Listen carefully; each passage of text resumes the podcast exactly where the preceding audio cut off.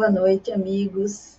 Sejam bem-vindos à programação O Mestre na Educação, programação que realizamos às terças-feiras, hoje uma terça-feira de carnaval, mas com certeza temos você aí nos acompanhando, assistindo a nossa programação. A programação para quem quiser assistir num outro momento, mas o importante é que estamos aqui falando sobre os ensinamentos do Mestre Jesus, nesse momento em que é tão importante para todos nós rever, relembrar aquilo que o Mestre nos trouxe, os ensinamentos que ele deixou, ter um, um outro olhar, uma nova visão, e o Espiritismo nos possibilita isso. Rever os textos do Cristo e, com ele, buscar um entendimento mais amplo, mais aprofundado da questão, mais esclarecedora também. E hoje nós vamos conversar sobre um texto bem especial. Nós vamos conversar sobre o cego de nascença. Mas antes de iniciarmos, eu quero pedir que você, onde quer que se encontre nesse momento, busque uma sintonia de mente. Não precisa parar o que está fazendo, não precisa de maneira nenhuma se fechar em um quarto, apenas mentalmente se conecte com Deus, pedindo bênçãos, pedindo amparo, e nós pedimos sim a espiritualidade amiga, o amparo e a proteção para todos os nossos irmãos nesse momento de festividade, de festividade que já estamos chegando ao final, que tudo corra em tranquilidade, em paz, em harmonia, e que, se Deus quiser, logo mais, quando a vida volta ao seu curso normal, estejamos todos bem, tranquilos, em paz. Então, que nesse momento, o nosso Mestre Jesus, juntamente com a espiritualidade amiga, que se encontra a serviço do Pai, derrame bênçãos sobre o nosso planeta Terra, os lugares que estão acontecendo nesse momento tantas coisas. Nós aqui no Brasil estamos comemorando o carnaval, mas tem países por aí que estão tá vivenciando terremoto, guerra. Vibremos por esses irmãos, peçamos por eles. Que Deus ampare, assista, nos ampare ampare o nosso lar. Então, vamos iniciar nosso, a nossa conversa de hoje, lembrando que essa programação se encontra gravada, toda ela e os programas anteriores, nos nossos canais que estão escritos aqui na barra, no YouTube, no Facebook, no, no Twitter. Estão à disposição daqueles que desejarem ver os programas anteriores. Esse é o penúltimo programa da série. Próxima terça-feira nós encerramos esse momento de estudo, o mestre na educação. Então, hoje nós vamos conversar sobre o cego de nascença, que é uma passagem bem interessante que tem no Evangelho de João, no capítulo 9, do versículo 1 a 7, que traz assim umas reflexões bem interessantes para hoje. A passagem diz o seguinte: Jesus, passando, viu um homem cego de nascença. Perguntaram-lhe os discípulos: Mestre, quem pecou para que esse homem nascesse cego? Ele ou seus pais? Respondeu Jesus: Nem ele pecou, nem seus pais. Mas isso se deu para que as obras de Deus nele sejam manifestas. Tendo assim falado, misturou saliva com terra e, fazendo barro, aplicou nos olhos do cego, dizendo: Vai, lava-te no tanque de Siloé. Ele foi, lavou-se e voltou vendo.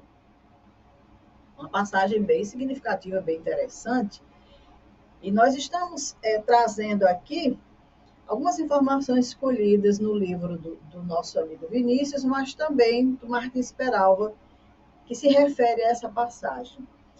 E nesse livro, Estudando o Evangelho, o Martins Peralva chama a nossa atenção para o fato dos apóstolos estarem naquele momento fazendo essa pergunta para Jesus.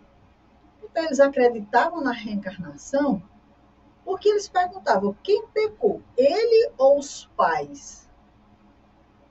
Então, com certeza, para fazer esse tipo de pergunta, eles tinham uma crença.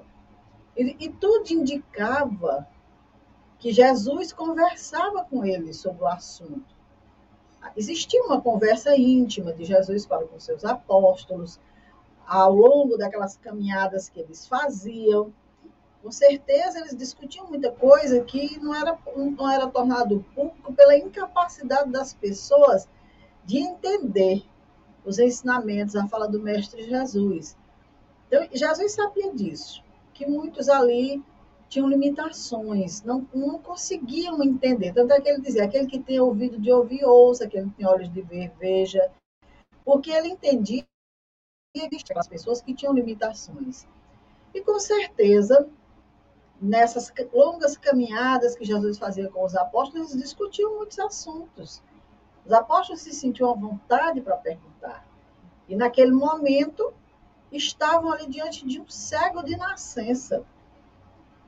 E aí, eles, para eles perguntarem quem pecou, ele ou os pais, então, houve um, um anterior, houve uma vivência, houve algo que ele, tinha, que ele fez, ele ou os pais, ou naquela vida, porque como é que a pessoa já vem cego de nascença? E se pergunta quem pecou. Então, se tinha um entendimento de que aquela criatura estava naquela condição em razão de um passado. Então a resposta do Cristo foi clara. O homem que ali estava não havia pecado. O homem que ali estava não havia pecado. Aquele cego de nascença não havia pecado naquela encarnação. Nem os seus pais. Quer dizer, não era um débito da, da atualidade, de nada que ele tivesse feito que justificasse aquilo. Porque na justiça divina, nem os filhos pagam pelos pais, nem os pais pagam pelos filhos, nos diz o Martins Peral. E é uma verdade. Deus seria injusto porque aqui na nossa ignorância, nós não responsabilizamos assim, dessa forma, não somos ignorantes, mesmo que cobram dos pais na pessoa dos filhos, dos filhos na pessoa do pai, quando se trata de uma vingança contra a natureza, mas a justiça mesmo não faz isso. Imagina a justiça de Deus. Então Jesus diz: nem ele, aquele que estava ali, pecou, nem os seus pais. Quem pecou, no caso, era o espírito que animava aquele corpo, que havia reencarnado naquele corpo. Havia pecado antes do nascimento. Daí ter justificativa a, a pergunta dos, dos apóstolos: quem pecou para ele nascer desse jeito? Então, ele não havia pecado, mas o seu espírito, sim, em existências passadas. Então, o que, que aconteceu? Não sabemos, mas algo ele fez que determinou que nessa encarnação ele viria cego. Aparentemente, nessa vida, ele era inocente de tudo, ele não tinha feito nenhum mal a ninguém. No entanto, ele estava ali, cego nasceu cego. O débito era antigo, nos diz o Martins Esperava, mas nem por isso deixara de existir. A lei registrava o remoto delito e a lei cobrava a seu tempo o que lhe era devido. Quer dizer, quando ele, em vivências passadas, realizou atos dessa natureza grave, ele registrou um delito na lei. E essa lei estava cobrando ao seu tempo o que lhe era devido. E eu lembrei dessas histórias que a gente sabe, histórias verdadeiras, que aconteceram tanto em nossas terras no tempo da escravidão, em que se cegava as criaturas com fogo. E essa, essas pessoas faziam isso naturalmente, tirando a visão de alguém, deixando essa criatura cega. Só que naquele momento ele registrava um débito na lei ele se candidatava a um retorno e um aprendizado. E aí o que, que acontece? Retorna a criatura, não estou dizendo que é o caso desse cego, eu estou fazendo aqui uma comparação para a gente entender. Retorna uma, uma criatura que nasce cega, nasce sem a visão.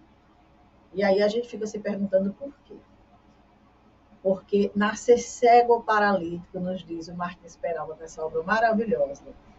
Nascer cego ou paralítico, demente ou surdo-mudo, ou com propensão à moléstia grave ou incurável, que se manifestará mais tarde, é bênção que nem sempre o indivíduo sabe agradecer. É bênção porque estará resgatando dívidas.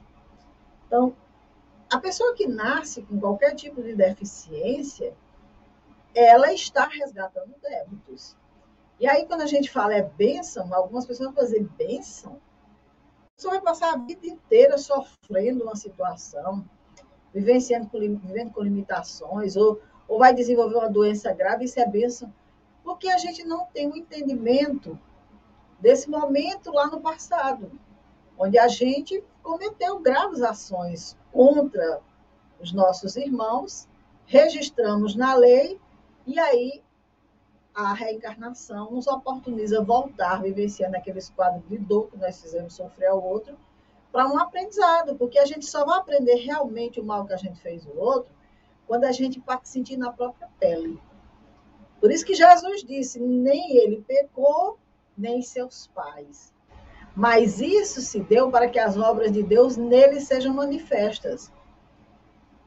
Então, as, quais são as obras de Deus aí nesse caso? Se não a lei divina, a lei de ação e reação, funcionando.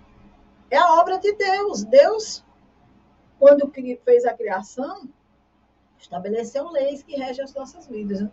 E a cada ação, uma reação. Ceitil por ceitil vai ser cobrado de nós. Então, naquele momento, as obras de Deus estavam sendo manifestas nele. Quer dizer, a lei estava, naquele momento, alcançando aquela criatura. Porque as obras de Deus, elas não podem se manifestar de forma desumana, punindo uma pessoa sem que ela nada tenha feito. Uma pessoa nascer cega, uma pessoa nascer surda, uma pessoa nascer com uma deficiência mental, sem nunca ter feito nada, que punição é essa? Que obra de Deus é essa que está se manifestando? A gente diz logo, esse Deus é um Deus mau, que quer ver a criatura sofrer. Quando em verdade não é nada disso. Essas obras de Deus que estão sendo manifestas aí é a sua lei, a aplicabilidade da lei a cada um de nós de acordo com as nossas ações. Então, diante do cego, do paralítico, do surdo-mudo ou do psicopata, o homem interrogará: por que essa criatura nasceu assim? Quantas situações que nós já não nos vimos diante dela? Quadros de bebês que nascem faltando partes do corpo, parte do cérebro, com, com órgãos já, com doenças graves já, com situações bebê que nasce com cirrose, que nasce com câncer. Meu Deus, como é que essa criaturinha está tendo essa oportunidade única na vida e vem desse jeito? Por que está nascendo assim? Quem não compreende a lei divina, quem não aceita a, a reencarnação, vai, não vai ter resposta, não. Não tem como responder a essa questão. Agora, com certeza, quem tem o conhecimento da doutrina espírita, da lei de reencarnação, vai dizer imediatamente, só pode ser porque o espírito dele teve algumas experiências não muito boas no passado e está voltando num resgate, num aprendizado, numa outra situação.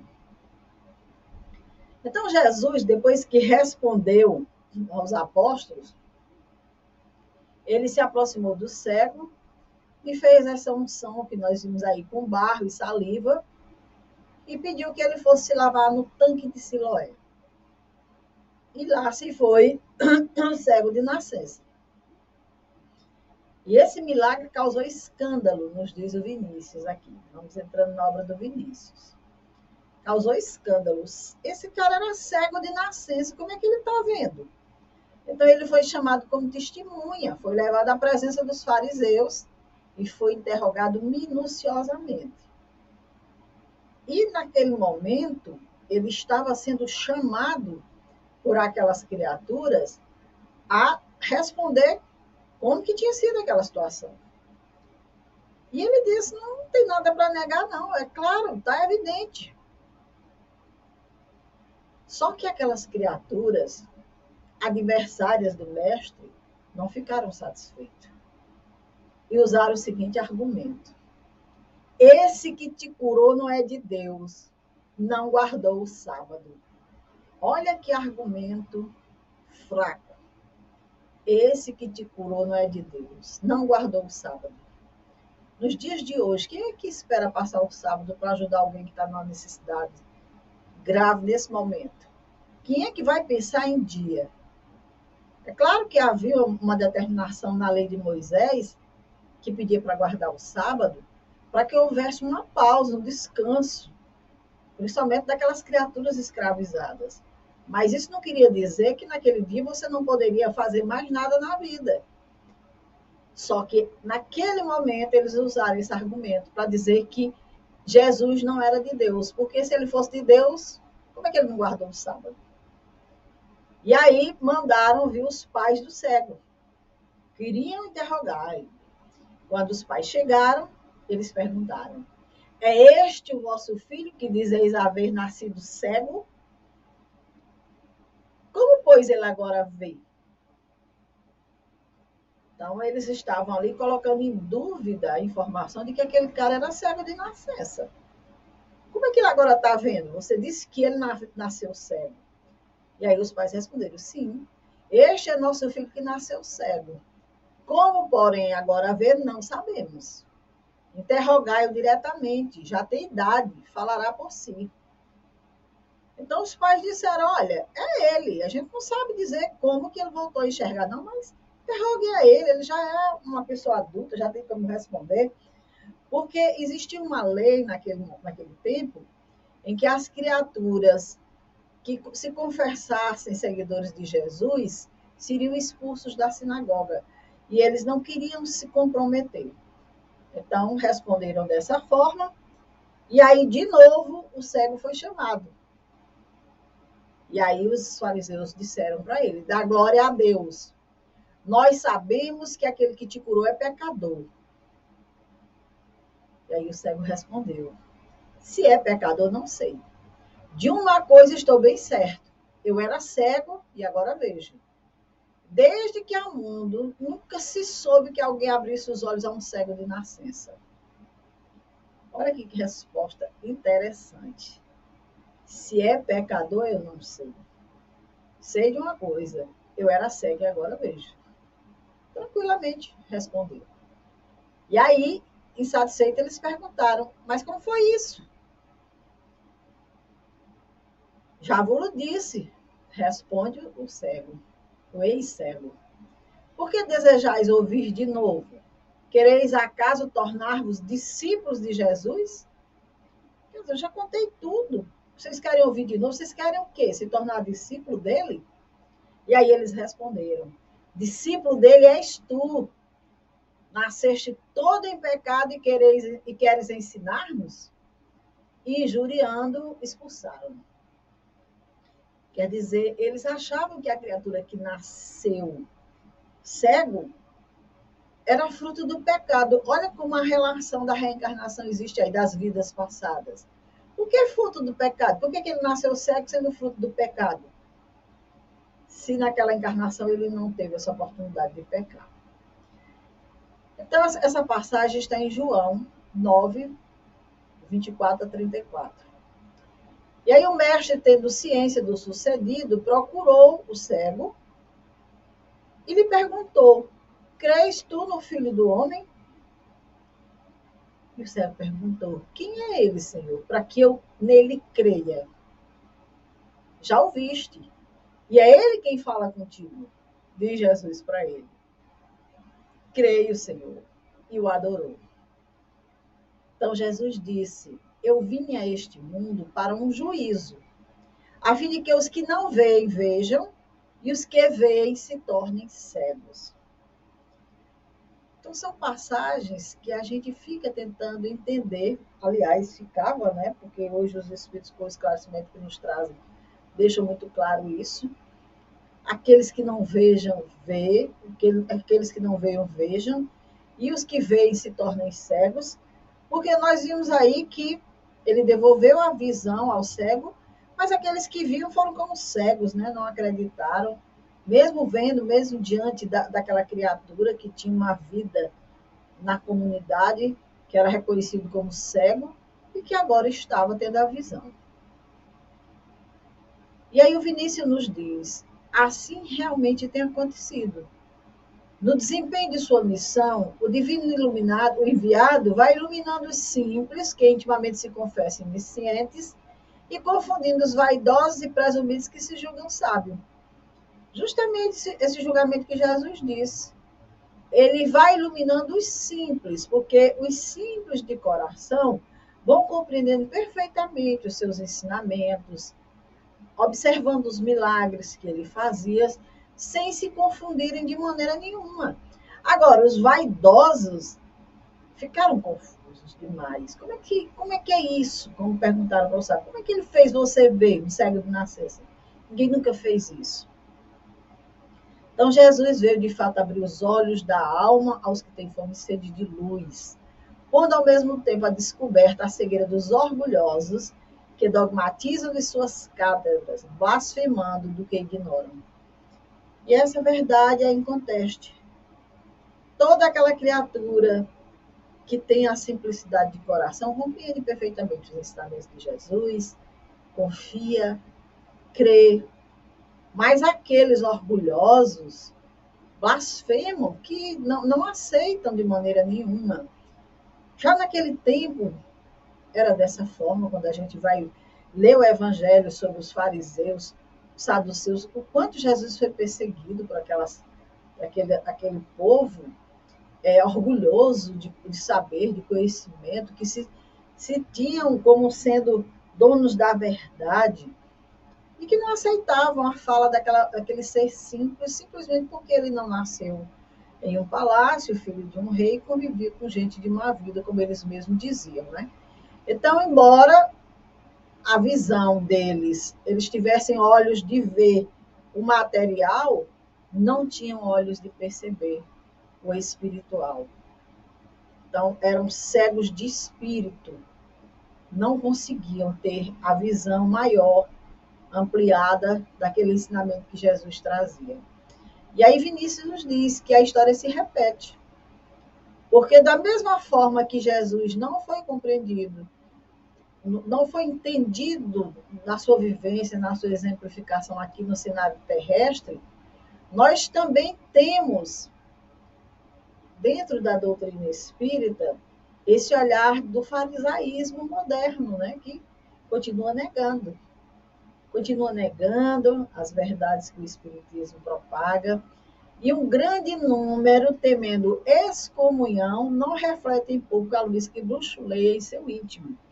Quer dizer, um bocado de gente que já teve contato com esses ensinamentos, mas que se envergonha deles, que não, não se coloca de público como conhecedor dessas verdades, nega, guarda só no seu íntimo, só para si, porque não quer de maneira nenhuma ser excluído, não quer essa excomunhão da sociedade ou de algumas religiões. Mas nos diz Vinícius, a verdade vence. Como Jesus disse, conhecereis a verdade e a verdade vos libertará. Então não tem como negar o ensinamento do mestre Jesus, as verdades que ele trouxe. E essa passagem o cego de nascença, ela é muito significativa para a gente compreender essas situações que a gente está em constante aprendizado, verificando. Pessoas reencarnando em situações tão difíceis, né? Seres tão pequenininhos chegando à Terra já com tantas dores, com tanto sofrimento, e a gente fica pensando, meu Deus, de que forma? Aí alguém pode dizer, ah, isso é uma anomalia, isso aí foi uma falha de, de, dessa, daquela, daquela célula disso e daquilo. Sim, mas tudo aquilo ali está consoante a vontade de Deus. E a vontade de Deus não é que a gente sofra, não. Mas a vontade de Deus aí é a sua lei, que está expressa.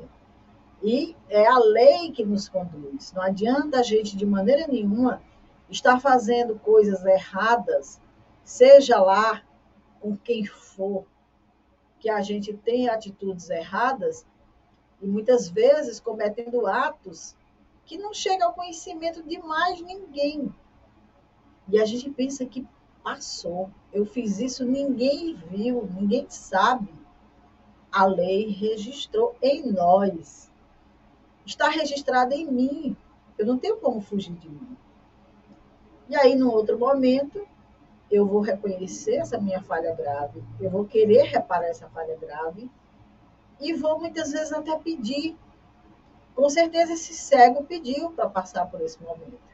E se Jesus o libertou, é porque ele já tinha passado uma longa existência naquele aprendizado e chegou o momento, vamos dizer assim, de ele se libertar, porque ninguém fica em castigo eterno, nem nessa encarnação, nem nas outras. Muitas vezes uma pessoa sofre, sofre, sofre, quando a gente pensa que ele está para se acabar, para morrer, para isso e para aquilo, ele ressurge das sombras. Por quê? Porque acabou aquele débito. Jesus o libertou. Então, para a gente entender o Evangelho, a gente precisa ter olhos de ver para a gente entender os ensinamentos do Mestre. E os livros da codificação, o Evangelho segundo o Espiritismo, o Livro dos Espíritos, trazem muitos esclarecimentos sobre essa questão. Então, nós estamos encerrando por aqui esse momento de estudo do Mestre na Educação, agradecendo a você que nos acompanha, aos amigos que irão ver depois, em outro momento, esse vídeo rogando bênçãos, amparo, proteção para todos, que tenhamos uma boa noite, que a gente amanhã seja um dia de maravilhas, de trabalho, de alegrias, de felicidade, de realização para todos. E que Jesus esteja conosco sempre. Mas, acima de tudo, que estejamos sempre com Jesus. Muita paz a todos, uma boa noite e até a próxima terça-feira, quando estaremos aqui encerrando essa série Mestre na Educação, se Deus quiser.